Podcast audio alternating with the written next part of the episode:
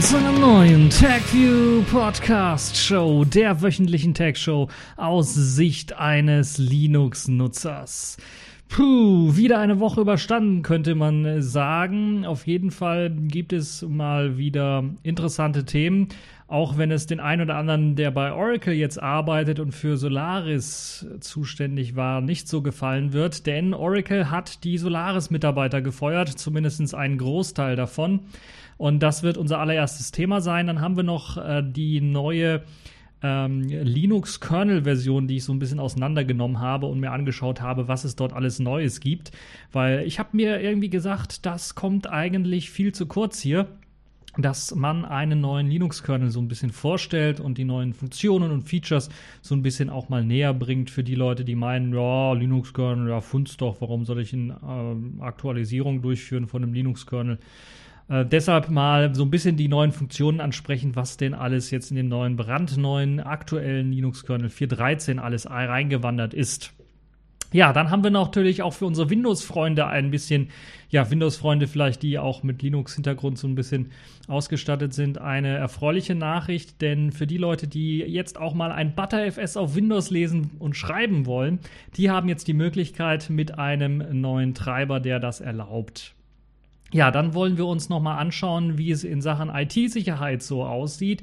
Dort gibt es nämlich einen sehr interessanten Angriffsvektor, der mit verwaisten Domains zu tun hat. Und da erkläre ich euch dann auch näher, was man denn dort alles machen kann und wie man sich natürlich auch als Webseitenbetreiber, als Serverbetreiber davor schützen kann. Dann haben wir die Kategorien in dieser Woche. Eine Kategorie, die eigentlich viel zu kurz kommt in den ja, fast vielen Folgen des TechView Podcasts ist das Spiel der Woche. Diesmal gibt es wieder ein Spiel der Woche. Diesmal geht es um einen Tomb Raider 2 Klon in Unreal 4 Engine geschrieben. Und da wollen wir uns auch nochmal genauer anschauen, worum es dabei geht und äh, wie so meine erste Erfahrung ist, nachdem ich das so ein bisschen angezockt habe. Außerdem die Distro der Woche. Das ist diesmal Tiny Core geworden. Version 8.1.1 ist rausgekommen und ich erkläre euch mal so ein bisschen, warum es interessant sein könnte, sich das mal anzuschauen, weil das Ganze könnte auch auf eine Diskette passen. Äh, deshalb bleibt äh, durchaus dran. Äh, dann äh, die Pfeife der Woche, das ist die Wahlleitung, denn dort gab es ja doch eine eklatante Sicherheitslücke, die aufgetaucht ist und die möchte ich euch auch nochmal erklären, ganz zum Schluss, warum eventuell die Bundestagswahl viel leichter gehackt werden kann, als man so denken könnte. Fangen wir aber zunächst einmal an mit der ja, unbeliebten Nachricht. Eigentlich haben wir eine sehr traurige Nachricht am Anfang und eine sehr traurige Nachricht am Ende, würde ich mal fast schon behaupten. Aber wir fangen an mit Oracle. Eigentlich hätte man ja damit rechnen können, als Oracle Sun übernommen hatte, dass äh, Open Solaris eingestellt, als Open Solaris eingestellt worden ist, dass eventuell Solaris jetzt auch den Bach runtergeht. Allerdings hat Oracle doch ziemlich lang dran festgehalten, aber nun ist es so, dass die Popularität im Laufe der Zeit natürlich auch ein bisschen was zurückgegangen ist, vor allen Dingen natürlich durch das Ende der Spark-Prozessoren und man sich dann jetzt wohl gedacht hat, okay, Jetzt ist wohl das Ende wirklich eingeläutet. Als Version 11 Next sollte eigentlich noch eine Neuauflage unter Oracle entwickelt werden. Und Oracle hat immer stets betont, dass äh, nachdem eben Open Solaris eingestellt worden ist, nachdem Spark eingestellt worden ist, dass es weitere Open Solaris, äh, weitere Solaris-Versionen geben wird. Allerdings sieht es jetzt danach nicht so richtig aus, denn man hat jetzt vor allen Dingen sehr, sehr viele Entlassungen im Bereich Solaris-Entwickler äh, durchgeführt. E eigentlich fast schon tragisch, würde ich mal behaupten, dass damit dann das Solaris-System ausstirbt, denn es gab doch einige interessante Entwicklungen, die durch Open Solaris und Solaris angeworfen worden sind. Unter anderem natürlich ZFS, das Dateisystem, was bei Sun entwickelt worden ist, D-Trace, auch eine, eine Möglichkeit, um ganz genau reinzuschauen, was Prozesse denn so machen. Und da gibt es ja viele Abzweigungen beziehungsweise viele Klone von D-Trace auch für Linux, die dann eben das Debuggen von Programmen oder eben das Suchen nach Fehlern in Programmen deutlich erleichtern können. Und da war eben D-Trace eines der ersten Programme, die das sehr, sehr ordentlich gemacht haben. Viele andere Weiterentwicklungen, die es dann so gab, gerade durch Solaris angestoßen worden sind und die sehr viele moderne Ansätze auch geboten haben. Die ein oder anderen äh, die in einer oder anderen Form natürlich dann jetzt auch wieder Verwendung finden. Wir kennen es ja, OpenZFS gibt es ja auch noch, dass es sogar dann als Linux-Kernel-Modul gibt, wenn man es sich selber kompiliert. Es gibt da so ein paar Ansätze, dass Ubuntu das sogar selber machen möchte, in ihre Repo reinpacken möchte. Ähm, eigentlich nicht kompatibel mit der Lizenz her, aber naja. Schauen wir mal, wie das gemacht wird. Debian hat das jetzt auch als selbstkompilierendes Archiv, glaube ich, drin, so dass man da per DK, DKMS, das ist ja dieses automatische Kernel-Konfigurations- und Kompiliersystem für Linux, es dann einem erlaubt, dann auch äh, für das Dateisystem ZFS das Modul zu kompilieren um eben dann auf ZFS äh, zugreifen zu können. Ja, schauen wir mal, ob Oracle noch eine offizielle Stellungnahme dann rausgeben wird, was jetzt mit dem immer noch angekündigten ähm, Solaris 11 Next dann passieren wird. Ich glaube, Solaris 11.6 oder sowas müsste das sein, dann, wenn man richtig rechnen würde. Also, was da passieren wird. Vielleicht will äh, Oracle da tatsächlich den Support auslaufen lassen, beziehungsweise keine Weiterentwicklung machen und dann den Support auslaufen lassen. Ähm, dafür braucht es halt eben keine Solaris-Entwickler und deshalb wurden sie wahrscheinlich dann alle entlassen. Ja, das ist so ein bisschen eine traurige Geschichte, aber ich bin mir relativ sicher, diese ganzen Solaris-Entwickler werden durchaus bei einem der großen BSDs, wenn es da Geldgeber gibt, oder eben bei den Linux-Distros unterkommen und durchaus dort einen ordentlichen Job bekommen oder ähm, gar, weil sie mit Dateisystementwicklung und ZFS sehr viel Ahnung haben, vielleicht sogar in die ButterFS-Entwicklung rüberwechseln. Bei Facebook ist da sicherlich äh, die ein oder andere Stelle noch offen. Und OpenSUSE wäre vielleicht auch froh, wenn sie da noch einen weiteren Dateisystementwickler für ButterFS dazu holen könnten. Das so als kleiner Tipp für die Leute, die sich jetzt bei Oracle fragen oder beim ehemaligen An äh, äh, Arbeitgeber Oracle dann fragen, ja, was mache ich denn jetzt? Nun ja, das ist also so ein bisschen ein trauriges Auge, äh, was wir in dieser Woche haben. Ähm, aber ich bin mir relativ sicher, wir werden von den Entwicklern noch was hören. In der einen oder anderen Form. So, kommen wir mal zu einer sehr guten und positiven Nachricht. Der Linux-Kernel ist äh, fertig geworden. Also die aktuelle Version, die Version 4.13, ist jetzt tatsächlich herausgegeben worden. Und sie kann nun auch selber verschlüsseln. Was heißt denn das nun? Also, sie kann nun TLS, diese Linux-Kernel-Version, nicht ganz den Kernel verschlüsseln. Er verschlüsselt sich auch nicht selber, sondern er kann auch zum Verschlüsseln geschützter Daten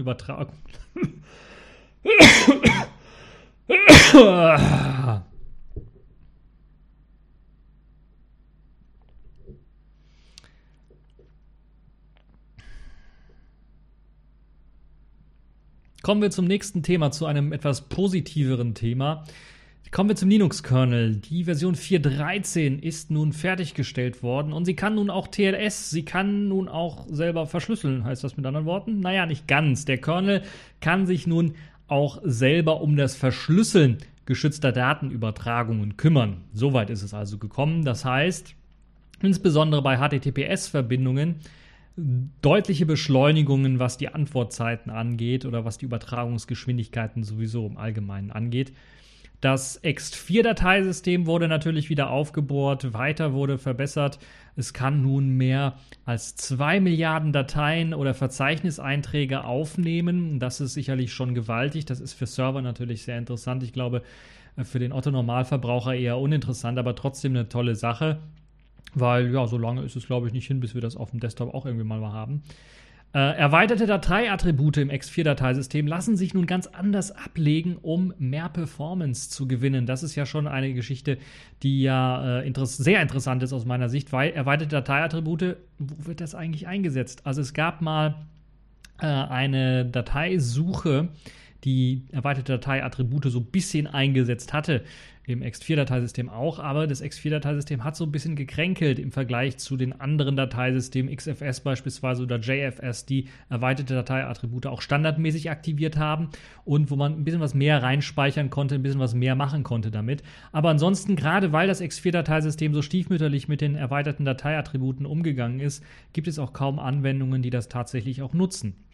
Mal einen Schwenk hin zu Haiku äh, dem kleinen Betriebssystem, äh, dem ähm, ja, freien Nachbau von BOS. Die haben ein Dateisystem, das nennt sich BFS und das setzt komplett auf diese erweiterten Dateiattribute und speichert dort sehr, sehr viele D Dinge drinnen, wie beispielsweise komplette Icons für Programme um natürlich in einem speziellen Format, das äh, ein Vektorformat ist, was einem ermöglicht, dann aber äh, weil sie es für Icons optimiert haben, halt sehr schnell eben Icons für Dateien anzeigen zu können, auch für sehr, sehr viele Dateien anzeigen zu können. Und das ermöglicht selbst auf ja, sehr lahmen Festplatten relativ schnelle Zugriffszeiten und ähm, ja, das ist eine tolle Geschichte. Außerdem äh, können die erweiterten Dateiattribute zum Beispiel für Kontaktdaten verwendet werden. So werden komplette ja, Kontaktdaten, ähm, wie man das bei vCards beispielsweise kennt, werden komplett in den Dateiattributen gespeichert. Eine Datei, die dann 0 Bytes groß ist, weil halt alles in den Dateiattributen drin steckt. Und viele weitere Geschichten. Also da sieht man, man kann erweiterte Dateiattribute richtig gut ausnutzen, wenn man weiß, wie. Sie können als eine Art Index benutzt werden, sie können als eine Art ja, Datenbank, kleines Mini-Datenbanksystem benutzt werden. Und so lassen sich eventuell dann auch Suchen optimieren. Deshalb war ich doch ziemlich erstaunt, dass vor ein paar Jahren halt eben jemand dann auf die Idee kam, diese erweiterten Dateiattribute eben auch für die Dateisuche oder Indizierung zu verwenden. Leider ist das nicht so weit fortgeschritten, dass man jetzt sagen könnte, das ist jetzt äh, in der Linux-Welt groß verbreitet. Schön aber, dass man da weiterhin dran arbeitet und die versucht zu verbessern. Vielleicht wird das ja in der Zukunft mal was mit der richtigen Ausnutzung von Dateiattributen, von erweiterten Dateiattributen natürlich. Ja, was gibt es noch Neues äh, in Sachen Netzwerk? Beispielsweise ist jetzt SMB3 standardmäßig aktiviert worden für das Einbinden von Samba-Shares, also Windows-Freigaben, könnte man auch sagen. Wobei das ja auch nicht mehr so ganz stimmt. Äh, Telefone haben jetzt teilweise auch schon, benutzen da auch schon Samba und macOS setzt auch standardmäßig auf Samba. Und aus dem Grund, äh, ja ähm, diese Netzwerkfreigaben, äh, die Samba SMB-Freigaben, da wird jetzt eben das standardmäßig das Protokoll 3 verwendet. Das kann zu Problemen führen für einige Leute, die vielleicht ältere NAS-Geräte noch haben, also Network Attached Storage Geräte haben. Führt das dazu, dass sie, wenn sie auf ihre Netzwerkfestplatten zugreifen wollen, dann eine spezielle Mount-Option eingeben müssen, weil diese Network Attached Storage NAS-Geräte dann auf SMB 1 noch setzen, also auf das sehr, sehr alte Protokoll 1 noch setzen. Und das wird jetzt standardmäßig eben nicht mehr verwendet.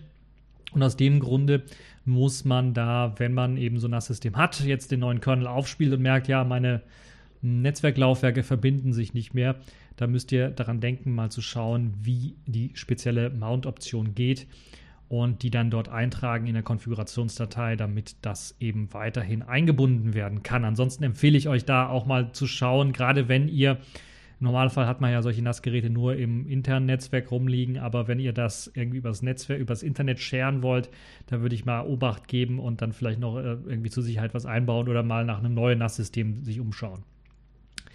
Ja, ähm, es gibt Performance-Steigerungen für NVMe-SSDs. Das sind ja diese kleinen Mini-SSDs, also nicht mehr die ja, Festplattenklone, könnte man sagen, sondern diese kleinen, die sehen irgendwie aus wie Arbeitsspeicher oder sowas und kommen dann so einen Slot rein, werden dort reingesteckt und reingeschraubt. Hat den großen Vorteil, dass sie ziemlich wenig Speicher, ähm, Speicher, nee, ziemlich wenig Platz äh, verbrauchen und trotzdem viel Speicherplatz bieten.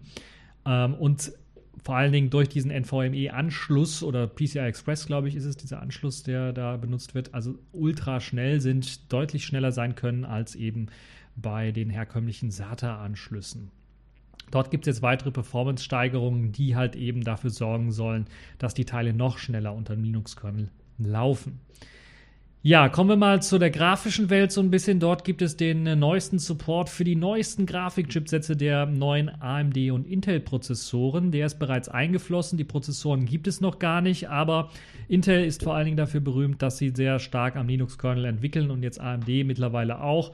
Und die haben bereits dann schon ihre Treiber für die kommende Prozessorgeneration. Bei AMD ist das zum Beispiel die Raven Ridge Prozessoren, die noch in diesem Jahr erscheinen sollen. Das sind quasi AMD Ryzen CPUs mit AMD Vega GPUs verbunden. Also ihr kennt das, diese APUs, diese Kombinationen aus einem Prozessor und einem Grafikprozessor. Das gab es ja auch schon länger bei AMD. Und äh, ja, die vereinen jetzt das Ganze eben mit den Raven Ridge äh, CPUs oder Raven Ridge äh, Technologie Und das kommt, soll auch in diesem Jahr erscheinen und dafür gibt es jetzt schon Support im 4.13er Kernel. Bei Intel wird jetzt bereits Coffee Lake unterstützt. Das ist die nächste Architektur, die Intel dann rausgeben wird, samt der dazugehörigen Grafikchips natürlich. Und apropos Grafiktreiber oder Grafikchips, dort gibt es im Staging-Zweig nun auch den VirtualBox-Treiber, der mit integriert worden ist. Also wer mal virtuelle Maschinen aufsetzen möchte, weiß, das ist dann bei der einen oder anderen Linux-Distribution ein bisschen was anstrengend, weil dann eben kein VirtualBox-Treiber ausgeliefert wird und dann hat man da so sein 600 oder 800 mal 600er aufgelösten Desktop, was nicht sehr schön ist. Und dann muss man sich halt eben diese VirtualBox-Treiber irgendwo runterladen und selber installieren oder die Extension-CD von VirtualBox sowas äh, virtuell einlegen und dann die Treiber installieren. Das könnte in Zukunft wegfallen. Einige Linux-Distributionen setzen bereits darauf. Ubuntu hat das beispielsweise in seinem Kernel mit integriert gehabt, auch bevor das jetzt offiziell eingeflossen ist. Aber im Staging-Zweig ist jetzt tatsächlich der VirtualBox-Treiber mit eingeflossen, sodass dann auch andere Distributionen, wenn sie denn wollen, diesen Treiber aktivieren können und so dann eben auch für virtuelle Maschinen einen äh, oder virtuelle VirtualBox jetzt in dem Fall optimierten Treiber ausliefern können. Ist im Staging-Zweig, weil der Treiber noch nicht äh, ganz durchgereift ist, sagen wir mal so. Das heißt, da kann es noch Probleme bei der einen oder anderen Stelle geben. Außerdem braucht er auch eine ja, relativ aktuelle VirtualBox-Version. Also ich glaube, man braucht schon Virtual, ab VirtualBox 5, damit das Ganze ordentlich dann äh, läuft und performt. Ja, der AMD GPU-Treiber wurde weiterhin optimiert und sorgt nun auch für ältere Karten oder bei älteren Karten für mehr Performance. Das soll vor allen Dingen den Spielern natürlich äh, zugutekommen, aber natürlich auch denen, die sehr gerne Desktop-Effekte benutzen. Das ist, haben ja die meisten jetzt, wenn sie eben einen Linux-Desktop haben mit äh, Desktop-Effekten, also ein KDE Plasma oder ein GNOME beispielsweise, aber auch die vielen anderen äh, Desktops, die es so gibt, die benutzen ja mittlerweile sehr viele Desktop-Effekte, die auf OpenGL und so weiter beruhen. Und jetzt soll eben der AMD GPU-Betreiber mehr Performance rausholen können.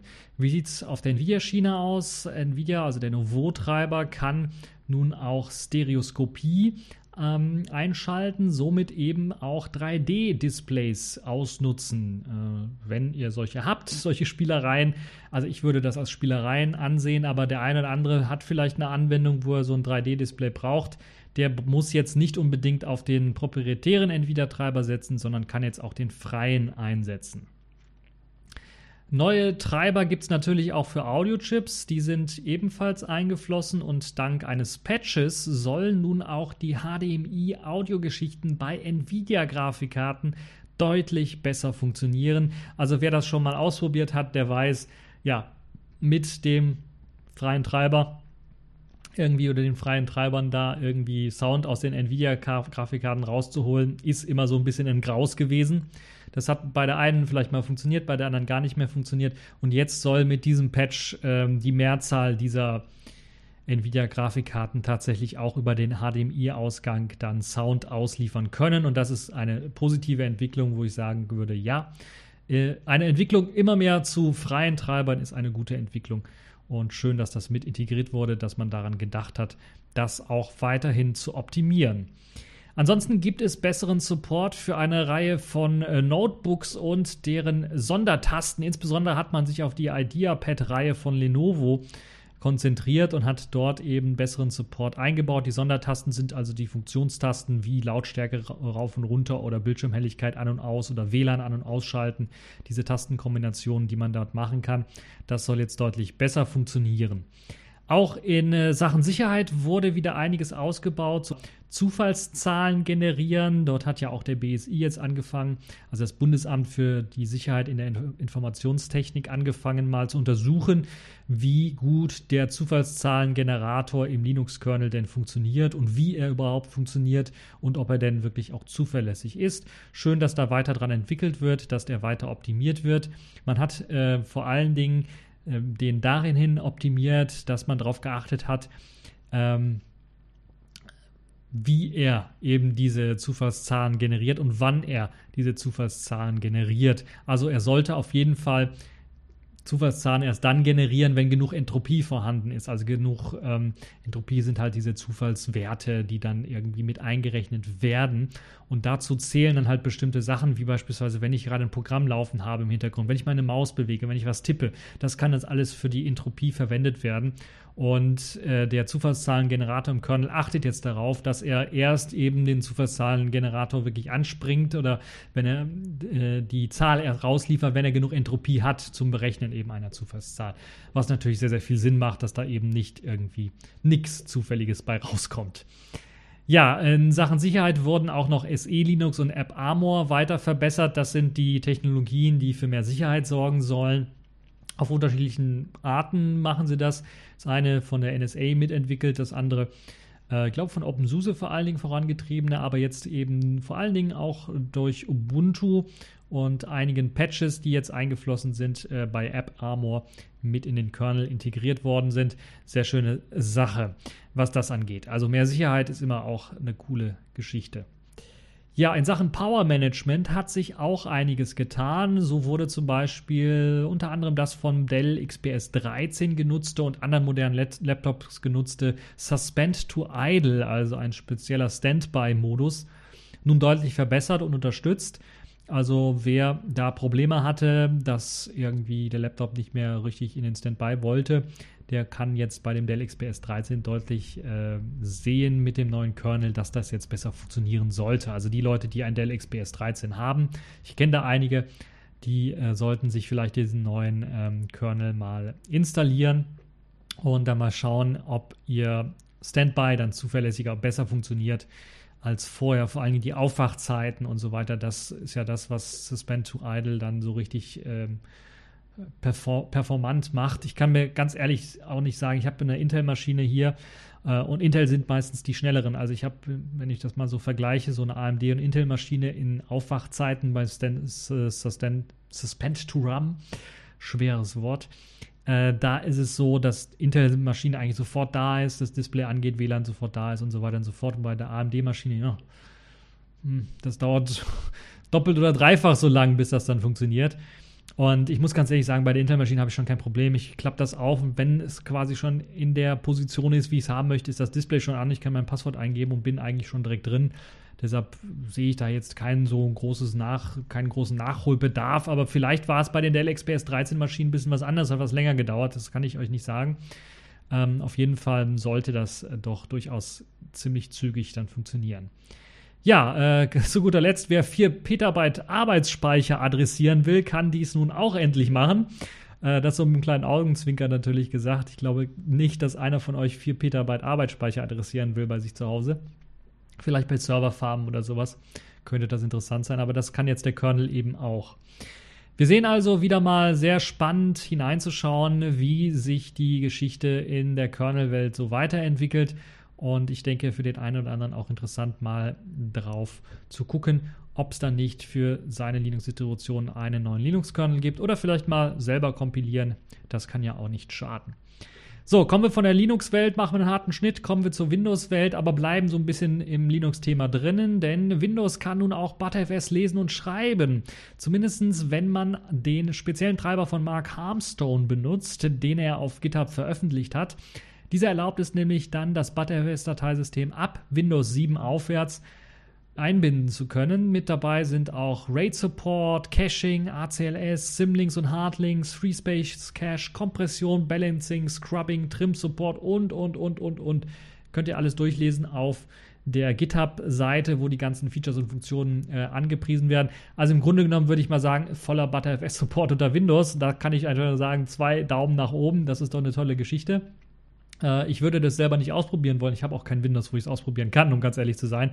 Vielleicht mal hier einen Windows 10, was ich runterladen kann und dann als Evaluation in der VirtualBox laufen lassen kann. Da könnte ich das mal ausprobieren.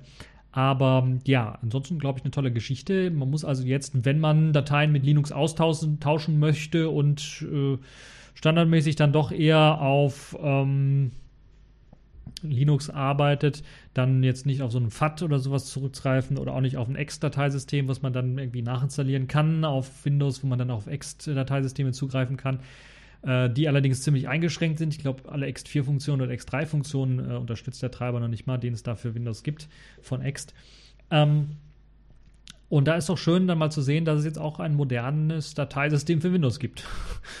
Zumindest eine Möglichkeit gibt, ein modernes Dateisystem unter Windows einzubinden, wie ButterFS. Wer also immer noch ein Windows-System irgendwo auf der Platte rumliegen hat oder irgendwo auf ButterFS damit zugreifen möchte oder muss, der kann das nun tun mit Hilfe eben dieses äh, Windows-Treibers für ButterFS. Ja, kommen wir mal jetzt zu einem weiteren interessanten Sicherheitsthema. Verwaiste Domains als Angriffsvektor habe ich das Ganze mal genannt. Es gab da einen sehr interessanten Artikel auf Golem. Dort geht es darum, was passiert eigentlich mit Webseiten, die Dienstleistungen in Form von JavaScripten oder anderen Skripten oder CSS oder was auch immer anbieten und in andere oder für andere Webseiten als Dienst anbieten, sodass andere Webseiten das als JavaScript oder sonst irgendwie dann in die Seite mit einbinden. Und was passiert mit diesen Webseiten, die eben diese Dienstleistungen anbieten, nachdem dieser Dienst eingestellt worden ist? Nun ja, äh, Golem.de habe ich ja bereits erwähnt. Dort hat Hanno Böck, der schreibt, muss ich ganz ehrlich sagen, kurzes Lob, sehr viele schöne, sehr viele interessante Artikel. Und äh, dieser ist wieder einer der sehr, sehr interessanten Artikel. Äh, der hat nun herausgefunden, da passiert nicht viel. Das heißt mit anderen Worten, er konnte problemlos diese Domain buchen, die da eventuell ja, abgeschaltet worden ist, weil der Dienst eingestellt worden ist, und dann seinen eigenen Code dort hochladen, der dann von zig von Millionen von Webseiten auch abgerufen und einfach auf ihrer Website dann eingeführt oder ausgeführt wird. Und also eingefügt und ausgeführt wird. Somit kann man als Bösewicht große Teile der Webseite so recht einfach übernehmen und ja, lahmlegen eventuell auch. Ja, viele auch populäre Seiten sind davon betroffen, auch populäre Dienste wie beispielsweise mh, oder also populäre Dienste setzen auf solche JavaScript-Code-Geschichten, die sie von anderen Webseiten mit einbinden, ähm, von Fremdanbietern. Und es fällt dann nicht immer auf, wenn ein Skript nicht mehr geladen wird, weil es gibt keine Fehlermeldung in dem Sinne für den Benutzer oder für denjenigen, der die Webseite testet, sondern es kann mal zum Millisekunden dazu kommen, gerade bei unseren schnellen Internetleitungen, dass eventuell das Ganze ein bisschen was länger lädt, weil es da halt eine 404 bekommt und dieses JavaScript nicht laden kann. Und weil dieses JavaScript meistens sowieso im Hintergrund läuft und nicht richtig funktionelles, äh, Wichtiges macht, sagen wir mal so, bei vielen Diensten ist es halt eben so der Fall, was die Webseite beeinträchtigen würde, äh, merkt das auch kein Mensch. Und das sorgt halt, halt dafür, dass solche Leichen da meist jahrelang im Code irgendwie rumhängen von irgendwelchen Webseiten, die schon seit Jahren nicht mehr existieren. Und ja, populäre Dienste sind betroffen, wie beispielsweise Flickr. Das ist ja der Fotodienst von Yahoo und dort wird immer noch versucht, Code des Yahoo Web Analytics äh, einzubinden, einzulesen, obwohl dieser Dienst schon seit fünf Jahren eingestellt ist. Und das ist auch schon eine Kunst, sowas zu können und das nicht zu merken. Nun ja, man hat es nicht gemerkt, weil es einem nicht richtig auffällt. Man muss da wirklich reinschauen.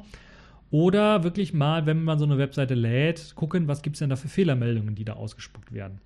Nun ist das bei Yahoo nicht so das große Problem, weil ein Einfallstor für Lücken, obwohl man bei Yahoo eher sagen könnte, ja, das ist ja eine einzig große Lücke da, ja bei Yahoo. Naja, äh, ist in dem Fall jetzt nicht, weil diese Domain ähm, eine Subdomain von Yahoo selber war, wo eben Yahoo Web Analytics auch drauf lief so dass man halt im Grunde genommen nicht als äh, Drittanbieter jetzt hergehen kann und sagen, ich möchte jetzt diese Domain buchen und äh, meinen Chartcode dann dort hochladen, der dann von anderen benutzt wird. Also das funktioniert jetzt nicht. Ähm, außer man hackt sich bei Yahoo irgendwie rein und äh, registriert diese Subdomain irgendwie wieder und lädt sich dann seinen Chartcode dort hoch. Naja, unwahrscheinlich. Trotzdem ein hervorragendes Beispiel für das Problem und die Gefahr, die dadurch droht, äh, wenn man halt eben nicht darauf achtet, seine Skripte, seine Verwaltung, alles das, was man von Fremdanbietern einbindet, äh, dass die aktuell sind, dass man die aktuell hält. Und bestes Beispiel sieht man auch in dem Artikel. Dort gab es die Domain äh, pwicklionshare, wenn ich das richtig ausgesprochen habe, .azurewebsites.net. Das ist eine Microsoft Azure Website. Microsoft also hat so einen Webdienst, wo man halt auch Webseiten ähm, äh, buchen kann, quasi. Ähm, die wurde bei vielen Seiten eingebunden und diese Domain war frei, weil eben der Dienst eingestellt worden war und konnte somit frei erworben werden auch. Und etwa 20 verschiedene Webseiten versuchten dann Code, JavaScript-Code in dem Fall, von dieser Webseite einzubinden. Es sind allesamt äh, Webseiten, die in den USA gehostet waren und die Lokalzeitungen zugeordnet werden konnten. Das heißt, da war wohl irgendein Code drin, der eben die eine Lokalseite übernommen hat und dann alle anderen kopiert haben wahrscheinlich. Also hier hätte man dann so eine hervorragende Angriffsmöglichkeit dann geschaffen, um halt Besucher von ganz normalen Lokalzeitungen, Kölner Stadtanzeiger beispielsweise hier bei uns in, in der Kölner Region, so eine Lokalzeit, äh, dann äh, Lokalzeitung, wäre dann halt so ein Angriffsvektor, dass man da einfach drauf geht und dann hat man sich irgendwie was eingefangen. Ähm, stattdessen wurden, äh, wie im Artikel dann auch beschrieben, die Betreiber dann äh, jetzt erst einmal angeschrieben. Also anstatt das als Angriffsmöglichkeit zu nutzen, wurde man, hat man erstmal die Treiber, Betreiber informiert und denen gesagt, ja, hier, ihr habt da so einen Code eingebunden, die Website gibt es nicht mehr, wir haben jetzt die Domain erworben und wir kriegen so komische Anfragen von euch, was ist denn da los? So nach dem Motto. Und äh, ja, im Grunde genommen haben fast alle darauf reagiert. Lediglich der Betreiber der Webseite Celine Courier hatte alle Kontaktversuche irgendwie ignoriert und versuchte weiterhin eben das Skript dann von der Domain einzubinden. Also schon, man kann es natürlich sehen, wer jetzt hier versucht, auf die Webseite zuzugreifen und dann Requests schickt und wenn dann alle auf einmal plötzlich absagen, außer einer, dann, hm, was stimmt denn da nicht? Und dann versucht dann den zu kontaktieren und es passiert nichts ja, was hat man dann gemacht? Ja, man hat eben, man konnte, man wusste sich nicht anders zu helfen, hat dann gesagt, nun ja, wenn man schon die Möglichkeit hat, per Skript auf die Webseite direkt irgendwie was äh, drauf zu packen, packen wir doch eine nette Botschaft drauf und haben dann eben das Skript, was abgefragt worden ist, dann durch äh, ein eigenes Skript dann ersetzt. Und das hat dann in schön pinker, lila, blinken vielleicht noch Schrift äh, auf die Webseite dann äh, draufgeschrieben, dass diese Webseite unsicher ist und dass sie versucht, hier dieses komische Skript einzubinden. Wir haben die Domain gekauft äh, und äh, ja, das hat dann irgendwie zu leichten Panikattacken geführt bei den Celine Courier oder bei den Admins dort. Und es führte halt eben dazu, dass erst einmal, nun ja, äh, die gewünschte Reaktion nicht irgendwie kam, wo man dann gesagt hat, ja, wir gucken mal in der E-Mail, ob äh, da nicht einer uns mal kontaktiert hat zu dem Problem, sondern es hat dazu geführt, dass sie erst einmal ja äh, das CSS zerschossen hatten. Dann auf einmal das PHP nicht mehr funktionierte, die Seite wohl dann in Panik komplett ausgeschaltet worden ist, neu aufgesetzt worden ist. Zusammen mit dem alten JavaScript natürlich auch und dem ähm, Problem mit dem pinken Hintergrund, was da angezeigt worden ist. Äh, und dann aber noch ein paar Stunden später es dann endlich soweit war, dass dieses JavaScript-Einbindungsgeschichte dann wirklich Geschichte war.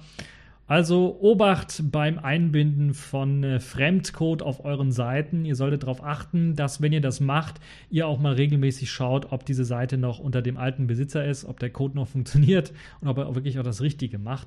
Also ich würde, ähm, um es ganz ehrlich zu sagen, versuchen, so etwas dann so gut wie möglich zu unterlassen.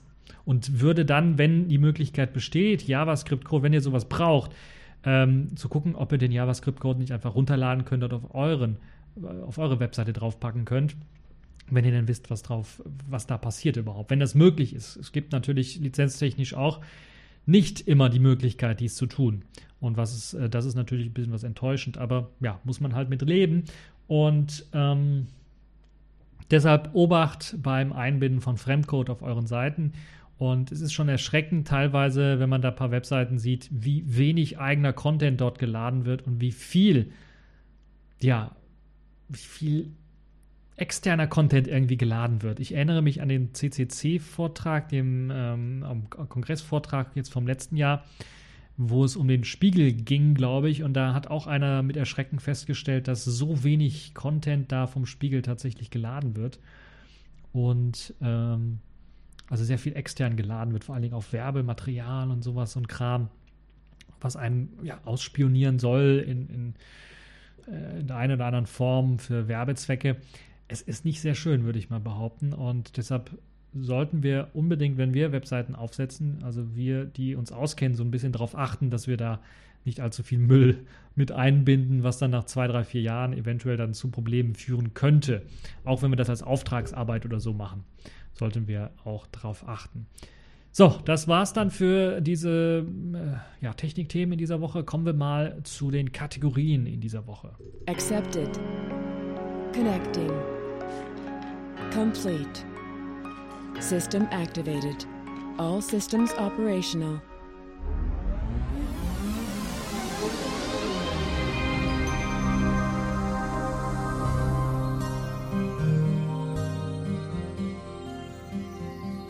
So, das erste Thema für die Kategorien in dieser Woche ist ja normalerweise berichte ich eigentlich da immer ziemlich wenig jetzt von Spielen. Ist mir aufgefallen, aber diesmal muss es auf jeden Fall sein. Die Kategorie Spiel der Woche ist wieder mal da und äh, einfach nochmal wieder auferstehen lassen, könnte man auch sagen.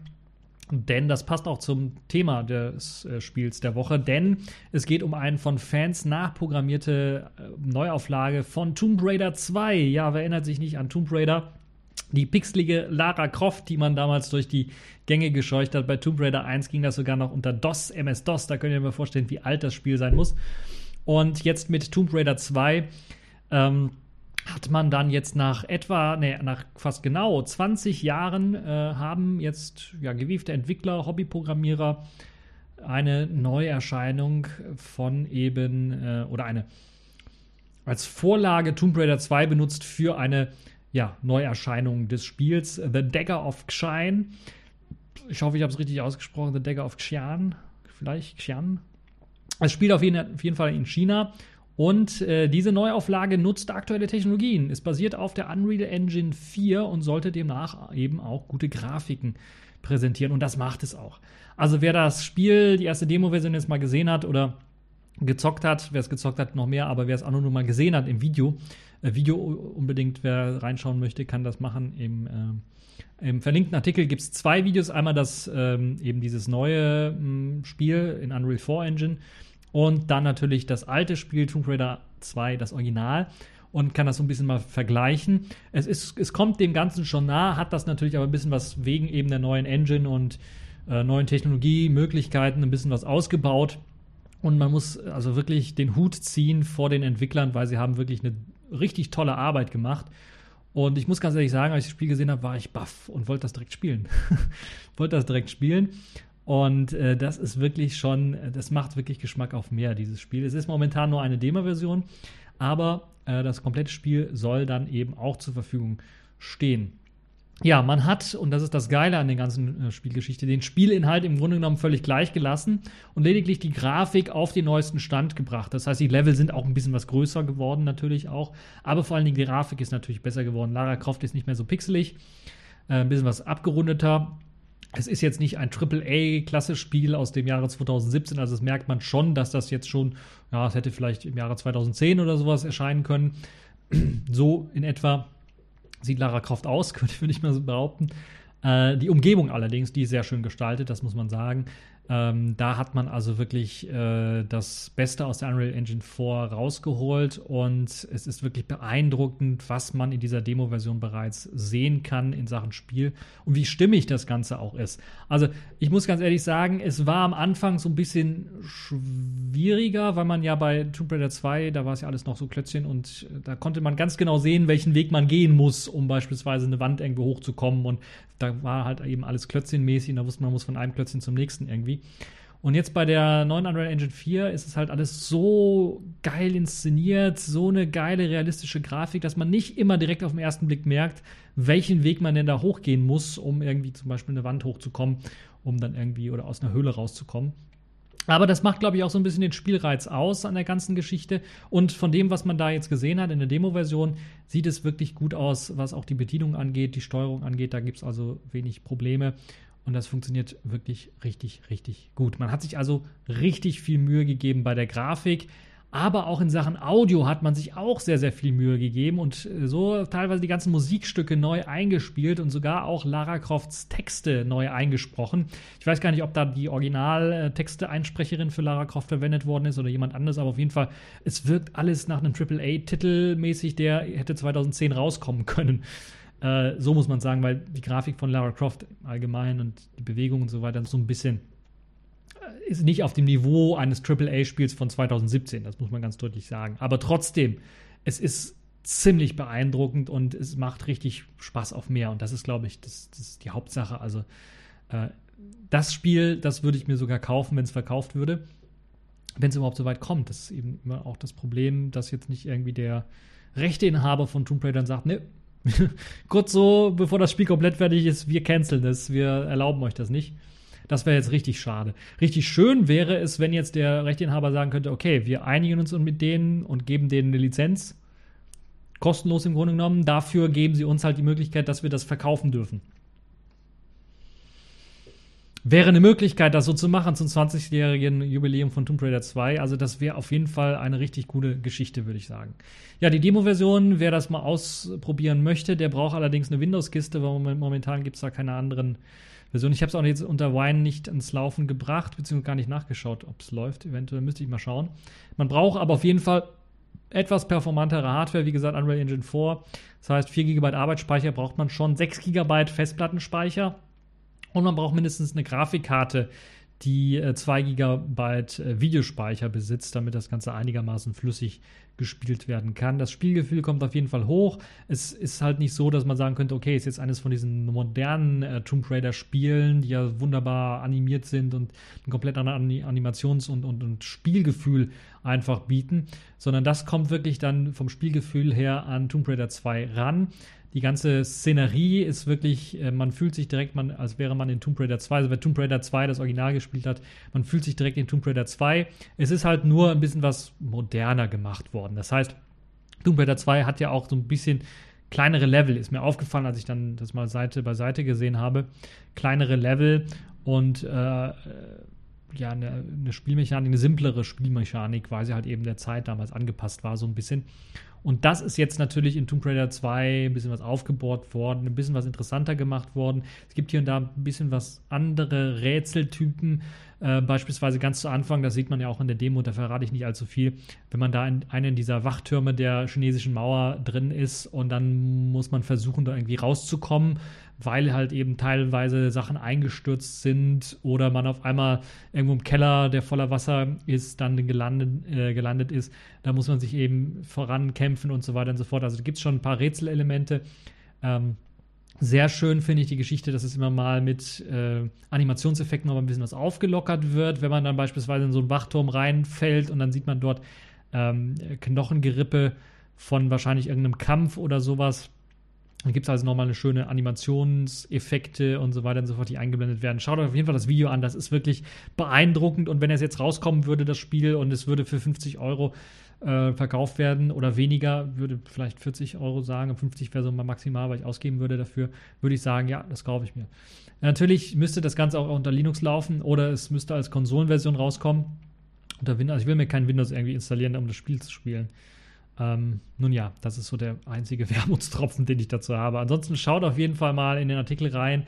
Äh, der Standard hat den Artikel geschrieben und dort gibt es halt eben diese zwei Videos. Einmal das neue, wie gesagt, und einmal das Original Tomb Raider 2.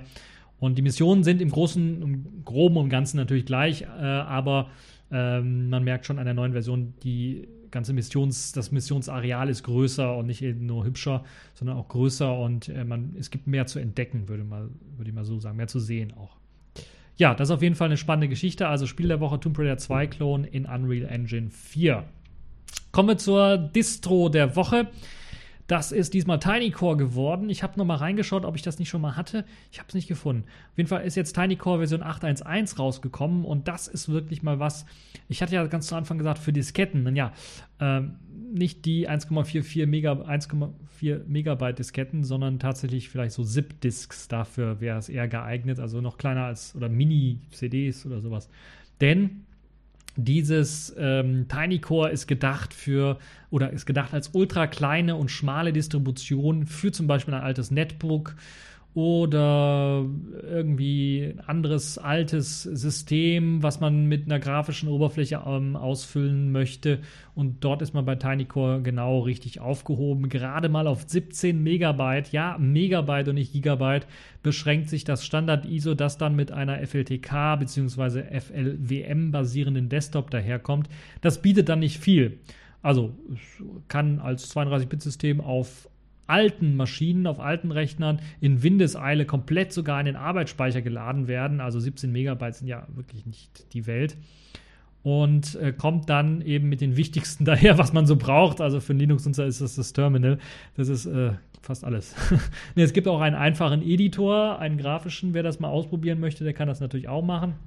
Äh, etwas ungewöhnlich am Fenstermanager finde ich, dass er vier Buttons oben rechts angeordnet hat. Ähm, neben den Standard-Buttons, die man so kennt zum Minimieren und Schließen, gibt es da auch noch ein Vertikal- und Horizontal Maximieren als zwei verschiedene Buttons. Man kann die natürlich auch kombinieren miteinander, dann hat man eben das normale Maximieren. Ist ein bisschen seltsam, muss man sich vielleicht erstmal dran gewöhnen, aber das funktioniert recht gut, wenn man äh, beispielsweise so ein Tiling-Fenstermanager-Prinzip gewohnt ist, dann kann man das damit relativ gut und schnell, glaube ich, kombinieren. Vielleicht gibt es da auch Tastenkombinationen, um das direkt ausführen zu können. Ist sicherlich eine tolle Geschichte. Ja, eine Kombination aus beidem Maximieren und ähm, aus beiden Maximieren-Versionen ist natürlich auch möglich, aber man muss halt dann zweimal mit der Maus klicken. Ein äh, sehr einfaches grafisches Mount-Tool ist dann auch dabei. Also es nennt sich auch, es gibt so ein kleines Dock unten, was angeordnet ist, wo man die ganzen Programme sieht, die man ausführen kann. Es sind nicht viele, deshalb. Also Terminal Editor, äh, ein App Manager gibt es auch noch, kommen wir gleich zu. Und dann halt eben so ein Mount-Tool. Wenn man darauf klickt, öffnet sich so ein kleines Fenster und man kann dann die Festplatte auswählen, die man mounten möchte. Es gibt keinen grafischen ähm, ähm, Dateimanager oder sowas, sondern man mountet halt einfach nur die Platte und kann dann per Terminal auf die Platte zugreifen und dann Sachen ausführen. Aber man hat natürlich die Möglichkeit, ich habe ja den App Manager erwähnt, weitere Apps dann herunterzuladen. Dazu, also wer weitere Apps haben möchte, kann auf jeden Fall im App Manager fündig werden. Da gibt es nicht alle Apps der Welt. Es hat also kein riesengroßes Archiv wie Debian, OpenSUSE oder Fedora. Aber es gibt schon so, die wichtigsten Apps sind mit dabei, wie beispielsweise AbbeyWord, VLC oder gar ein ganzes LibreOffice kann man sich dort runterladen. Ich weiß jetzt, ich habe das LibreOffice nicht runtergeladen. Ich glaube, es ist nicht in der aktuellsten Version, aber es ist zumindest vorhanden. Insgesamt gibt es da also nicht sehr, sehr viele Pakete, aber das meiste ist schon paketiert. Das, was ich vermisst habe, war zum Beispiel WeChat und Tmax, aber dazu gibt es halt dann Alternativen wie beispielsweise XChat oder Screen, die einem zur Verfügung stehen. Dateimanager wie ähm, na, wie heißt jetzt der Thuna Dateimanager oder PCMan FM lassen sich herunterladen. Das ist also auch kein Problem, wer einen grafischen Dateimanager haben möchte. Wer sich nicht alles selber zusammensuchen will und äh, die 17 Megabyte für zu minimalistisch hält, der kann auch zu einer 139 Megabyte großen Core Plus Version zurückgreifen und diese herunterladen. Diese kommt dann mit ein bisschen was mehr vorinstallierten Anwendungen daher und bietet dann sogar auch eine etwas größere Auswahl. Ich glaube, es gibt zwei oder drei äh, grafischen, äh, der grafischen Oberflächen, also verschiedenen Desktop-Fenstermanagern. Sowie dann auch Out-of-the-Box WLAN-Treiber-Support, der bei TinyCore noch fehlt. Das heißt, ihr kriegt keinen WLAN-Treiber-Support bei TinyCore. daran müsst ihr also denken, wenn ihr Netbook habt, eventuell vielleicht doch die 139 Megawatt-Version nehmen, weil dort habt ihr dann auch den WLAN-Treiber-Support. Oder ihr müsst halt per Netzwerkkabel ran und per App-Manager dann den WLAN-Treiber-Support runterladen. Ja, äh, wer es auch noch kleiner haben will, für den hat TinyCore auch noch was einzubieten. Und zwar einfach nur noch Core. So heißt diese Distro dann. Aber ja, das ist halt dann minimalistisch kleiner, sagen wir mal so. Äh, bietet dann keine grafische Oberfläche mehr, bietet also dann nur noch Konsole an und äh, kommt dann auf etwa 11 Megabyte. Das ist immer noch ziemlich, ziemlich klein. Aber ja, für so einen Server aufzubauen, eventuell für den einen oder anderen interessant, der das wirklich sehr, sehr schmalspurig betreiben möchte, der kann da mal reinschauen. Äh, das wäre vielleicht sehr interessant für ARM-basierte Geräte. Also ich habe äh, überlegt, vielleicht das auf meinen ARM-Netbook zu packen, um da ein paar Webdienste oder sowas laufen zu lassen. Also ein kleines, als kleiner Server. Aber leider gibt es, glaube ich, keine ARM-Version. Es gibt nur eben eine 64-Bit und eine 32-Bit Intel-Version, Intel ist vielleicht AMD-Version aber keine ARM-Geschichte. Hm. Wäre vielleicht eine Idee, da mal äh, drüber nachzudenken, da mal was rauszubringen. Aber wahrscheinlich ist es zu kompliziert für jedes ARM-Board dann was eigenes zu machen. Nun ja, auf jeden Fall eine sehr interessante Distribution, wie ich finde. Vor allen Dingen äh, kann sich das ja jeder auf so einen USB-Stick, Live-USB-Stick dazu packen, weil bei 17 Megabyte ist das ja keine Welt. Und äh, das Tolle daran ist natürlich, dass man das komplett in den Arbeitsspeicher laden kann und dann läuft das ultra, ultra schnell. Selbst in einer virtuellen Maschine auf einem langsamen Rechner läuft das und bootet das so schnell hoch. Und ja, für die Leute, die sich vielleicht mal fragen, jetzt hier, äh, 17 Megahertz, äh, läuft das System D? Nee, da läuft natürlich kein System D. Also System D-Verweigerer, ihr könnt aufatmen. Bei TinyCore ähm, findet ihr kein System D. So, das also zur Distro der Woche. Kommen wir mal jetzt zur Pfeife der Woche und ich bin fast vom Stuhl gefallen, als ich die Geschichte gehört habe, also im Detail gehört habe. Äh, die Wahlleitung. Jetzt steht in zwei Wochen die Bundestagswahl an und jetzt kommt eine eklatante Sicherheitslücke zum Vorschein. Nein, sogar ein gesamtes Konzept zum Vorschein, das die Wahlen eventuell sogar verschieben könnte. Nun ja, wirklich? Nee, ich glaube eher nicht. Aber ähm, was zumindest äh, zeigt, wie eklatant man mit eben der Sicherheit in, in der Sachen Wahl umgeht. Also wie kann das dann eigentlich möglich sein, fragen sich jetzt einige. Wir haben doch eigentlich die Papierwahl, die kann doch gar nicht gehackt werden so richtig. Wir haben keine elektronische Wahl. Der CCC hat es verhindert, würde ich mal fast schon sagen, in Zusammenarbeit und in Kooperation mit unserem Bundesverfassungsgericht, so könnte man das auch sagen. Nun ja, unsere Abgabe der Stimme sowie die Auszählung sind demnach ja eigentlich sehr sicher. Und das stimmt. Die sind sicher vor Computermanipulationen, weil wir ja Papier haben und dort Kreuze machen. Und dann später wird das in eine Box reingeworfen. Und die Box wird später aufgemacht. Dann gibt es Wahlzähler, die zählen das. Ich glaube, es sind immer zwei, die dann bestätigen müssen, die Stimme für den, die Stimme für den. Das wird also auf Papier gemacht. Aber das wird ja in jeder Kommune, in jeder Stadt, in jedem Teil irgendwie gemacht. Die Daten müssen natürlich weitergeleitet werden. Und ja, wie könnte es anders sein? Da kommt wieder Computer zum Einsatz und Elektronik natürlich. Äh, und um die Übertragung fest fertigzustellen. Ansonsten würde das ein paar Tage, ein Tag mindestens dauern, bis das eben per Hand irgendwie per Post dann geschickt wird oder was weiß ich, hingefahren wird in, in den also es wird auf jeden Fall, es sieht glaube ich auch so aus, dass glaube ich in den Wahllokalen selber nicht ausgezählt wird, sondern die werden dann, die Boxen werden eingesammelt, dann wird es in zentrale Stelle gebracht. Ich bin mir gar nicht sicher. Ich müsste da eigentlich mal als Wahlhelfer auftreten, um mich da genauer zu informieren. Hm, ja, fehlt mir so ein bisschen Zeit und Lust. Naja, ähm, egal.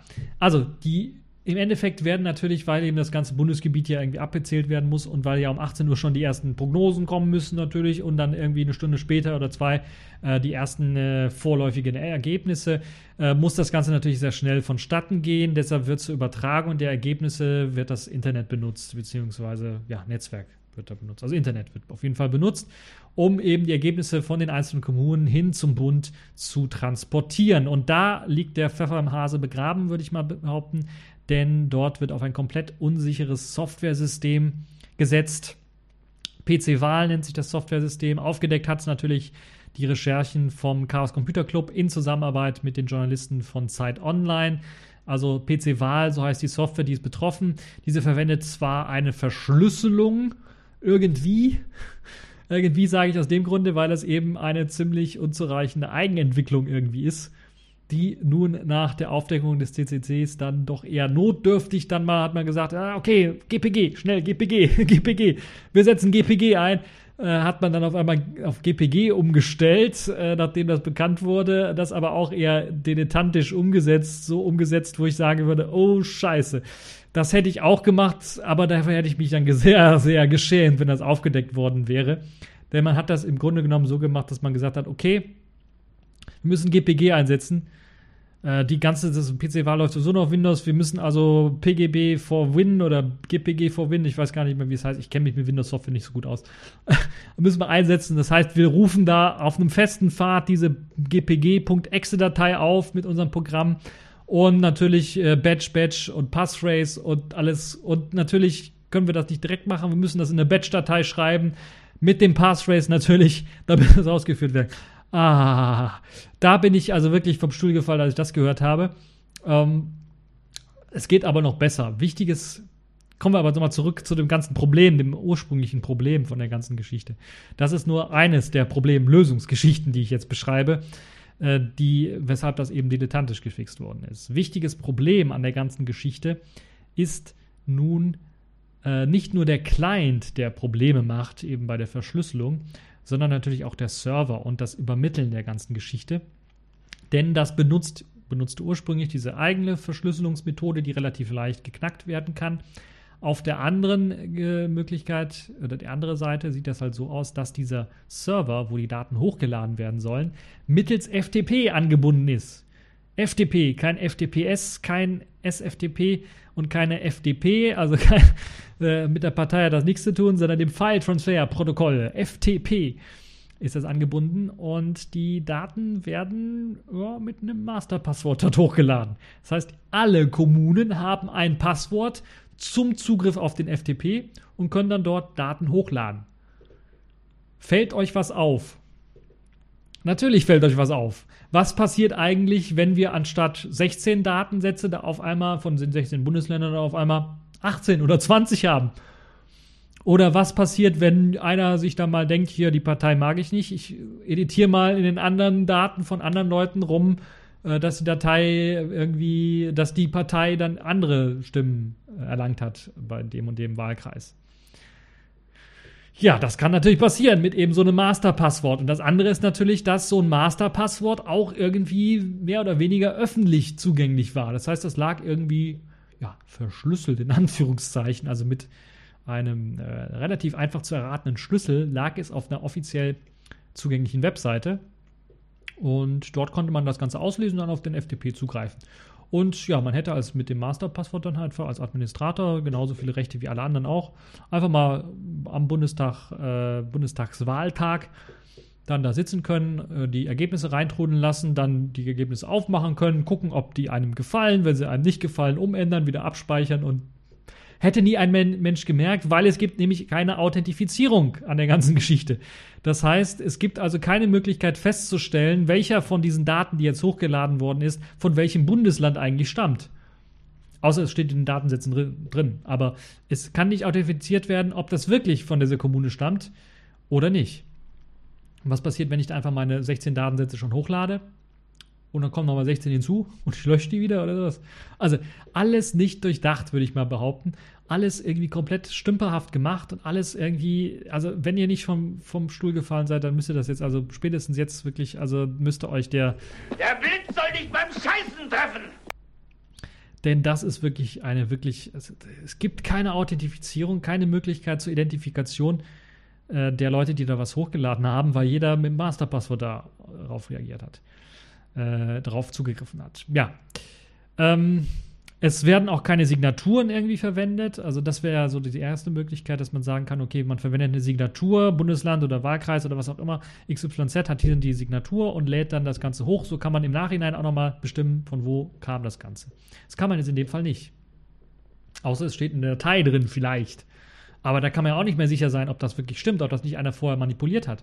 Oder jemand anders, der von irgendwo anders zugegriffen hat, was hochgeladen hat und das vielleicht dann von anderen Leuten manipuliert hat.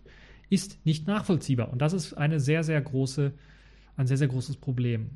Auf der Serverseite auf jeden Fall. Das hat man jetzt behoben natürlich. Nachdem der CCC das aufgedeckt hat, hat man ähm, das behoben, dass jetzt jeder tatsächlich ein eigenes Passwort bekommt zum Zugriff, sodass man das auch loggen kann und dann sehen kann, wer jetzt, welches Bundesland, welcher Wahlkreis jetzt darauf zugreift und seine Daten hochlädt. hochlädt. Das macht auf jeden Fall Sinn. Ähm, jetzt kriegt also zumindest jede einzelne Kommune eben ein eigenes Passwort und kann eben auf den FTP zugreifen. Trotzdem keine noch nicht so richtig sichere Sache. Es wird jetzt auch FTPS verwendet, also die etwas sicherere Variante, würde ich mal sagen. Und ähm, zumindest hat man da äh, schnell reagiert. Trotzdem gibt es weiterhin keine Authentifizierung, keine Signierung der ganzen Upload-Geschichten, was natürlich auch immer noch zu bemängeln ist. Man kann also im Nachhinein tatsächlich nicht sagen, wurde das wirklich von dem hochgeladen oder nicht. Oder stammt das wirklich vom Original? Das ist äh, die Servergeschichte. Aber der Client hat ja auch eklatante Sicherheitslücken oder eklatante Probleme, würde ich mal sagen. Und es wird dann auch nicht viel besser. Er weist den Nutzer zwar jedes Mal, wenn man den startet, darauf hin, er soll Updates installieren, aber verifiziert werden diese Updates wohl auch nicht. Das heißt, die werden von irgendeinem Server runtergeladen und einfach installiert. Wenn, und nach kurzen Tests hat es der CCC natürlich deutlich geschafft, ihre eigene Software dann mit einem vermeintlichen Software-Update auf diese Clients zu spielen, weil wird halt eben auch nicht per HTTPS gemacht, sondern wird halt HTTP runtergeladen oder sowas. Man-in-the-Middle-Attacke, ja, wir sind der Update-Server, hier ist das Update, installier mal. Ist schon alles klar. Und äh, weil eben auch keine Verifikation dieses Updates durchgeführt wird, keine Signaturen getestet werden, wird das Update einfach eingespielt und so kann man ganz einfach auch die Client-Software dann manipulieren, was natürlich auch ein ziemlich großes Problem ist, weil dann kann so ungemerkt natürlich dann auch Manipulation stattfinden äh, ohne dass das jetzt irgendwie direkt gewollt wäre. Also man muss nicht auf den Server zugreifen, sondern man kann auch in dem, den Client-Software einfach manipulieren und sagen, ja, die Stimmen werden anders ausgezählt oder sowas. Und derjenige, der das dann einträgt in die Client-Software, merkt das nicht. Und äh, beim Übermitteln merkt das auch nicht. Es merkt einfach im Grunde genommen keiner. Und das ist natürlich eben ein ziemlich, ziemlich großes Problem. Nun zeigt das ja jetzt eindeutig, dass wohl das Hauptaugenmerk dieser ganzen Geschichte nicht auf Sicherheit gelegt worden ist, weil da hätte man, also da hätte, also ich weiß nicht, selbst ein Script-Kiddie wäre auf die Idee gekommen, das besser abzusichern. Da bin ich mir relativ sicher. Und dass man hier den Finger dann wirklich richtig auf eine richtig große Wunde gelegt hat, ist, glaube ich, jetzt allen klar geworden. Die ersten Reaktionen sind ja schon mit einigen mehr oder weniger gut gewollten, aber dann doch schlecht gemachten Sicherheitsaktualisierungen durchgeführt worden. Man kriegt es bis zur Bundestagswahl nicht abgesichert, das kann ich jetzt schon sagen, weil das Problem natürlich auch besteht äh, von den verschiedenen Kommunen. Dann gibt es auch noch Bundesländer und dann gibt es ja erst dann äh, kommt das Ganze zum Bund. Die einzelnen Bundesländer haben vielleicht noch andere Systeme zur Wahlzählung und der Geschichte und benutzen vielleicht jetzt nicht PC-Wahl, sondern vielleicht ein eigenes System, einen eigenen Server, wo diese Ergebnisse eingetragen werden. Es ist ein großes Kuddelmuddel äh, und es, es hat einfach zu viele beteiligte Personen, zu viele beteiligte unterschiedliche Systeme, dass man da ein großes, wirklich äh, gutes Sicherheitsupdate jetzt noch vor der Bundestagswahl irgendwie hinkriegt. Da muss man ja zu all diesen Rechnern fahren und die eventuell aktualisieren oder schauen, ob da die Version richtig ist und so weiter und so fort. Oder was installieren, damit das Ganze funktioniert. Das traut man sich wohl auch nicht so ganz. Und äh, ja, was soll man dazu sagen? Aus diesem Grunde hätte ich eigentlich gesagt, ja, müssen wir die Bundestagswahl verschieben. Äh, oder wir machen so, wir setzen nicht mehr auf diese Elektronikgeschichten, sondern machen halt nur noch Papierwahl auszählen und dann dauert es halt einen Tag länger, bis die Ergebnisse da sind. Äh, hm. der Landeswahlleiter oder die Landeswahlleiter, die es ja gibt, es gibt ja mehrere Bundesländern, wurden nun aufgefordert, die Übermittlung der korrekten Wahldaten zusätzlich abzusichern. Das heißt mit anderen Worten, ich könnte mir durchaus vorstellen, dass eventuell dann äh, ja, vielleicht sogar ein Fax geschickt wird oder sowas. Also, oder ein Anruf erfolgt, wo dann gesagt wird, ja, so und so viele Stimmen haben wir hier von denen und denen und denen und denen. Äh, vielleicht nur auf Nachfrage, also wenn man dann merkt, dass eventuell Ungereimtheiten auftreten äh, bei den Daten, dann nochmal nachfragen kann und dann wird eben, weil man das irgendwo stehen hat oder das irgendwie gesondert übermitteln kann, wird das Ganze dann nochmal gesondert übermittelt. Das wäre vielleicht eine Möglichkeit und das wäre das, was auch die Wahl dann retten kann, weil wir können im Nachhinein immer nachzählen und gucken, ob das wirklich gestimmt hat, was da übermittelt worden ist äh, per PC-Wahlsystem. Aber das Problem ist natürlich, äh, wenn man jetzt schon Erfahrungen hat im Manipulieren von Wahlen, äh, kann man natürlich das Ganze auch so geschickt machen, dass das nicht auffällt, ne? die Manipulation nicht auffällt, dass man das also so sagen wir, möglichst realistisch fälscht, die ganzen Wahlergebnisse, dass einem das nicht auffällt, im Grunde genommen so, dass es, es zu keiner Überprüfung kommt, außer ähm, die Landeswahlleiter werden jetzt aufgefordert, nach der Wahl und nachdem die Ergebnisse aufgezählt worden sind, nochmal per Hand nachzuzählen, diese Ergebnisse dann getrennt irgendwie nicht per PC-Wahl zu übermitteln, um dann zu überprüfen, ob diese Ergebnisse dann tatsächlich stimmen. Das wäre vielleicht natürlich auch eine Möglichkeit. Müsste man aber die Leute dazu verdonnern, zu extra Arbeit. Hm. Nun ja, äh, was soll man dazu sagen? Also, es ist zumindest gibt es die Möglichkeit, dank des CCCs, dass man eben per Papier nochmal neu auszählen kann und gucken kann, ob die Ergebnisse wirklich stimmen oder nicht. Aber ja, dazu muss das erstmal moniert werden und das ist halt eben die große Krux an der ganzen Geschichte. Ja, ähm, ich empfehle, den Heise-Artikel durchzulesen. Dort gibt es auch ein Interview ähm, mit, ähm, mit dem CCC, mit einem Mitarbeiter. Ich habe den Namen jetzt, tut mir leid, ich habe den Namen tatsächlich vergessen. Aber es gibt auch noch äh, Logbuch Netzpolitik als Podcast-Folge und dort empfiehlt es sich auch mal reinzuhören. Dort wird auch nochmal erklärt, wie eklatant damit umgegangen worden ist bei dem ähm, Entwickler, bei den Entwicklern, ich glaube, es ist nur ein Entwickler gewesen für die, ganze PC-Wahlsoftware, was natürlich auch Fragen aufwirft, warum ist das nur ein Entwickler? Naja, wie da eklatant umgegangen wird im Thema, mit dem Thema Sicherheit, und da kann man wirklich, also ich bin fast vom Stuhl gefallen, als ich das Ganze gehört habe, dass das tatsächlich für eine Bundestagswahl eingesetzt wird, ist eigentlich unglaublich. Also da muss man sich schon wirklich schämen. Das kann eigentlich und darf eigentlich nicht sein. Deshalb zu Recht die Pfeife der Woche. Die Wahlleitung, die sich wohl nicht darum gekümmert hat vorher, dass die richtige Software, eine sichere Software zur Übermittlung der Wahlergebnisse verwendet wird. Und das ist dann auch schon das Ende dieser TechView Podcast Folge. Ich will euch äh, ja mit diesen schlechten Nachrichten irgendwie entlassen. Geht auf jeden Fall wählen. Äh, wählt das kleinste Übel oder kleinere Übel. Was Besseres werdet ihr wahrscheinlich nicht finden auf dem Wahlzettel. Und hoffen wir mal, dass wir in zwei Wochen dann ein, äh, ein Wahlergebnis haben, was nicht manipuliert ist. Mit hoher Wahrscheinlichkeit. Nun ja, das war's für diese TechView Podcast Folge und bis zur nächsten Folge.